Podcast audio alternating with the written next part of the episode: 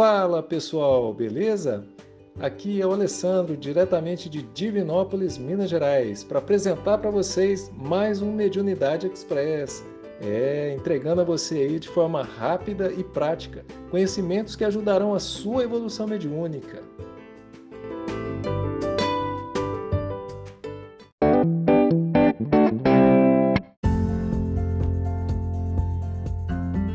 Muito bem, vamos lá então. A primeira pergunta: sendo eu médium, sou obrigado a desenvolver a minha mediunidade? Eu te respondo: claro que não. Ninguém é obrigado a desenvolver a mediunidade, mas quem optar em não estudar e não quiser praticar a sua mediunidade, tem que pelo menos se esforçar para melhorar moralmente, para se libertar aí do orgulho, do egoísmo, da vaidade e até mesmo dos vícios, né, como o cigarro, a bebida, as drogas. O médium que infelizmente não quer desenvolver a sua mediunidade e não se cuida, ele pode sofrer sim influências aí dos espíritos inferiores independentemente se ele frequenta ou não uma casa espírita. Ficou claro, pessoal?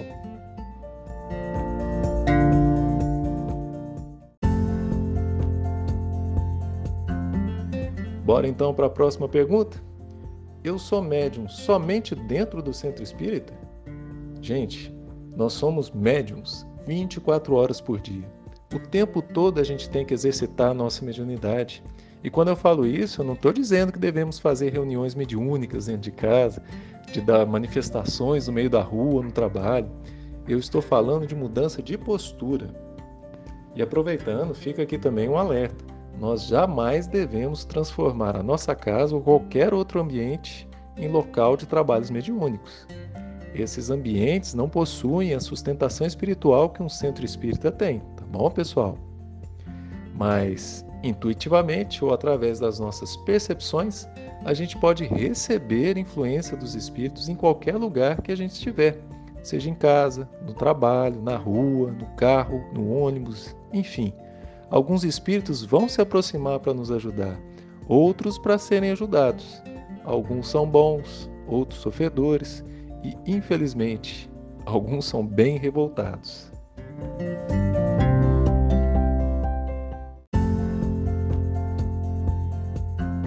Deixa eu contar uma coisa para vocês. Alguns espíritos se encontram em estado vibratório tão denso que não conseguem chegar ao auxílio dos bons espíritos. Mas esses espíritos sofredores conseguem nos ver.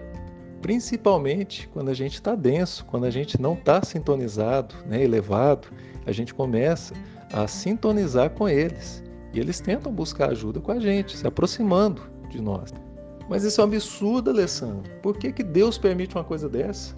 E eu te falo, a providência divina permite esse contato por dois motivos. O primeiro, para que a gente possa praticar a virtude do amor e da caridade.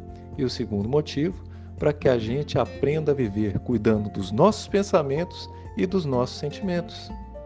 O mais importante é aprender a controlar as percepções, ou seja, um médium educado absorve percepções positivas e dissolve, dissipa as influências negativas, simplesmente por ter conhecimento adquirido aí através dos estudos, dos cursos que ele faz, enfim, de todas as informações contidas na doutrina espírita.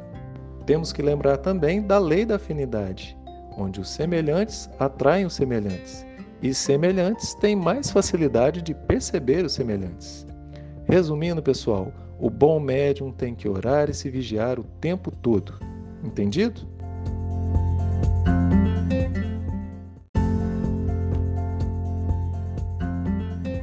E para finalizar, a última pergunta: por que a mediunidade me faz sofrer? Olha só, pessoal, é normal que no começo a gente se sinta um pouco desconfortável, inseguro, comece a achar que trabalhar a mediunidade nos faz mal. Mas a mediunidade não é de forma alguma causa de sofrimentos e desajustes pessoais. Geralmente as pessoas sofrem por ignorância ou por falta de cuidados aí com a sua vida física, suas energias, os seus pensamentos. A mediunidade, quando ela não é trabalhada corretamente, ela pode sim se tornar instrumento de grande perturbação.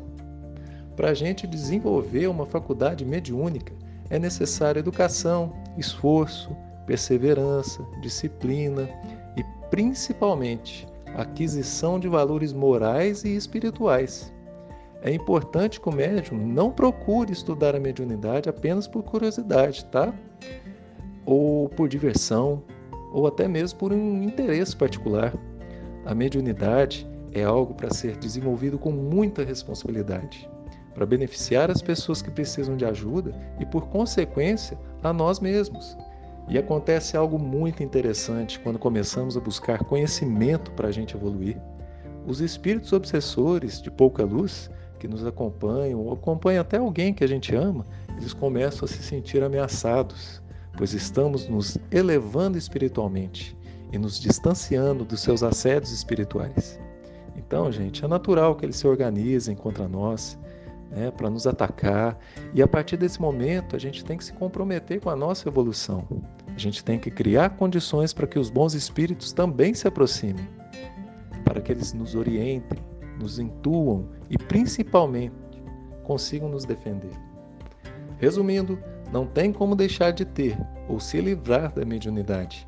O que é necessário fazer é aprender a utilizá-la em prol do seu bem e do bem de todos.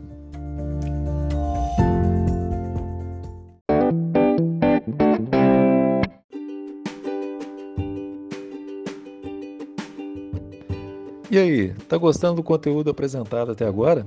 Vale a pena compartilhar este podcast com seus amigos e familiares. Desta forma, você ajuda a divulgar ainda mais os conhecimentos da doutrina espírita. Lembrando que também estamos presentes no Spotify. Basta buscar por Mediunidade Express. E hoje encerramos por aqui, agradecendo a sua confiança e pedindo ao nosso Senhor Jesus muita paz, muita luz e muito amor para todos nós. Tchau, tchau, pessoal.